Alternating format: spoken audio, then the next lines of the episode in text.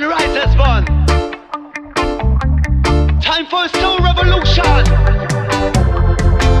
Consciousness how we a bring righteousness how we a sink at the situation escalating revolution. Chères auditrices, chers auditeurs, bonjour.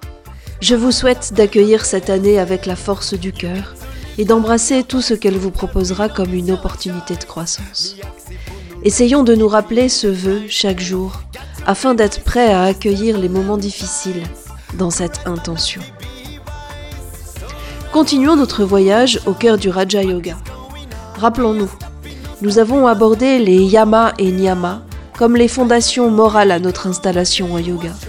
À cela, nous avons souligné l'importance de la pratique des asanas qui libèrent le corps des tensions, et particulièrement de l'axe central qui doit être libre afin de pouvoir s'établir fermement en assise. Le corps libre, nous devons apprendre à maîtriser le prana, l'énergie vitale présente en tout. Par la pratique du pranayama, nous devenons de plus en plus conscients des mouvements subtils dans le corps. Pour cela, nous devons maîtriser le mouvement des poumons. C'est tout l'art du pranayama. Ceci n'est qu'une étape du voyage. Aujourd'hui, nous accostons sur la rive suivante, Pratyahara, le retrait des sens. Nous sommes esclaves des sens. Notre esprit se fixe sur eux, s'identifie à eux et nous réduit en esclavage. En esclavage, à quoi? À l'extérieur, à l'autre, au monde. Ainsi, nous sommes soumis à la volonté d'autrui. Nous perdons notre faculté de discernement. Et c'est le cercle vicieux sans fin. Vivekananda nous le dit clairement. Soyez donc circonspects dans la manière dont vous permettez à autrui d'agir sur vous. Mais il souligne aussi que nous devons nous méfier de ne pas conduire l'autre à sa ruine en lui apportant un bien temporaire. Soyez donc circonspects dans la manière dont vous permettez à autrui d'agir sur vous. Servons-nous de notre esprit. Apprenons à maîtriser corps et esprit. Ne croyons pas aveuglément. C'est un appel à la révolution. Révolution de l'âme. Ouvrez les yeux, il est temps de réaliser et de commencer à apprendre. Ça encourage à la prise de conscience. Soul Revolution nous appelle à une transformation intérieure, une prise de conscience spirituelle, par le retrait des sens pour explorer la richesse du monde intérieur, richesse et liberté.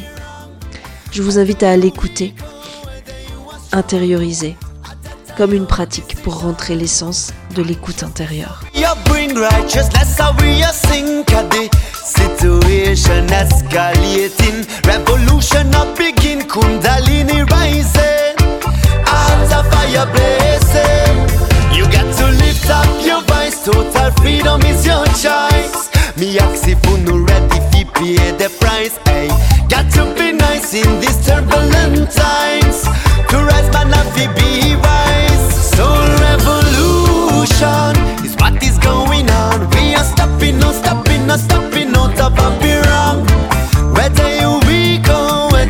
Le Vedanta nous invite à cette révolution. Il nous propose des solutions. Et le quatrième membre du Raja Yoga y participe avec Pratyahara. Pratyahara signifie ramasser dans la direction d'eux, réfréner l'extériorisation de l'esprit. Comment? En se libérant de l'esclavage des sens.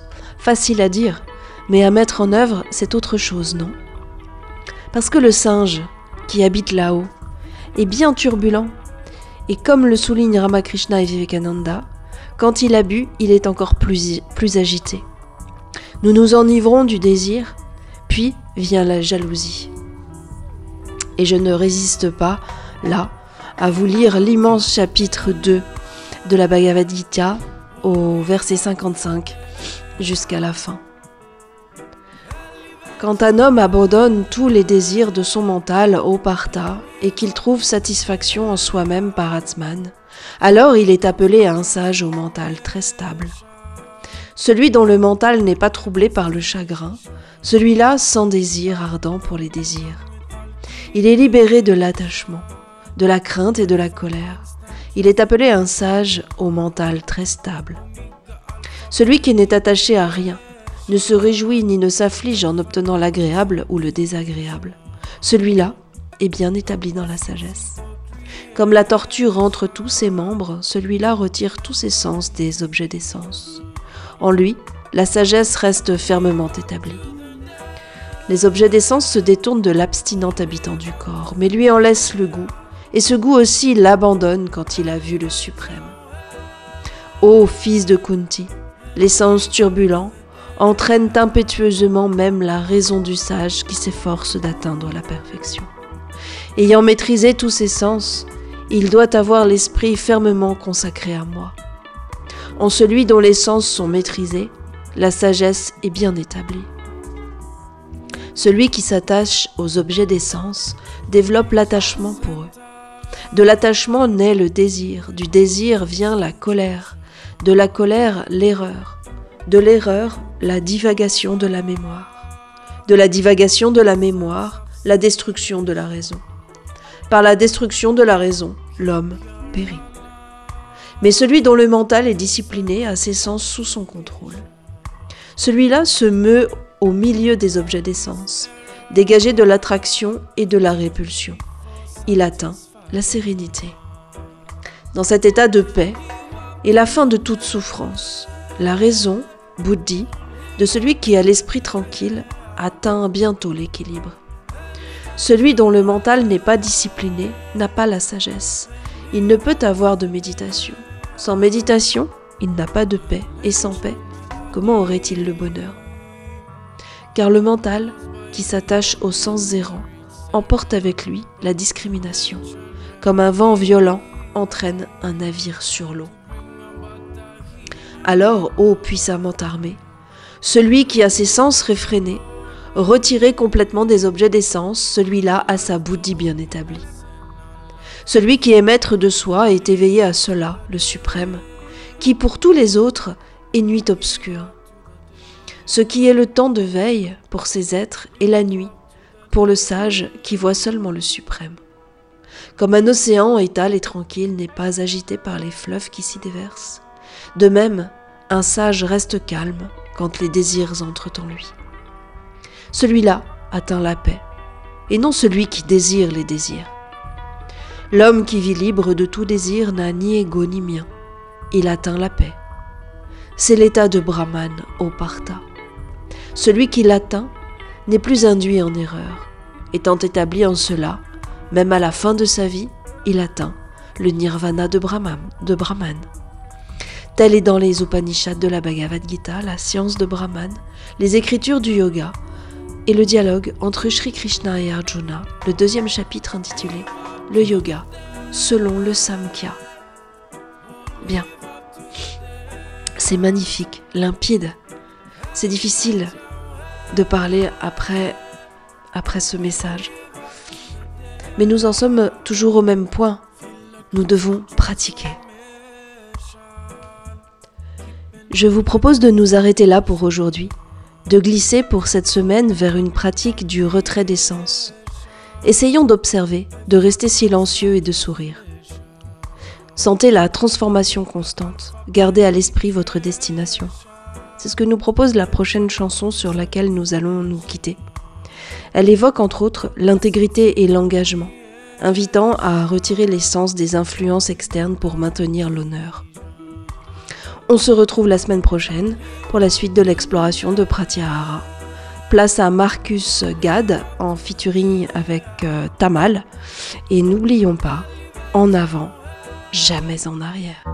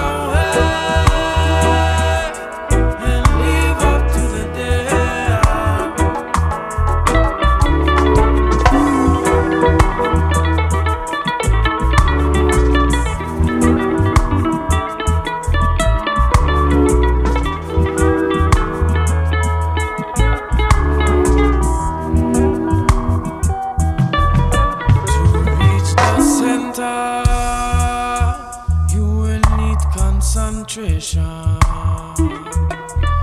for you to overcome the sense of separation to keep your takes a true implication in seek truth before satisfaction.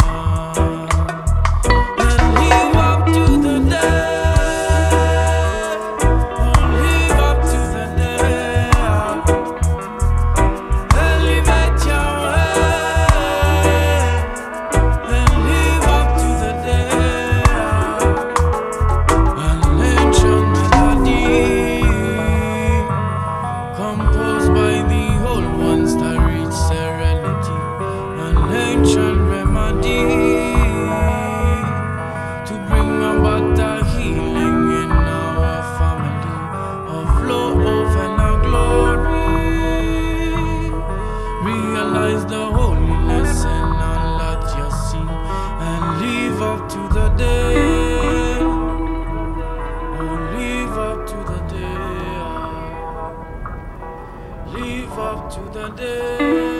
Oh, live up to the day. Live up to the day.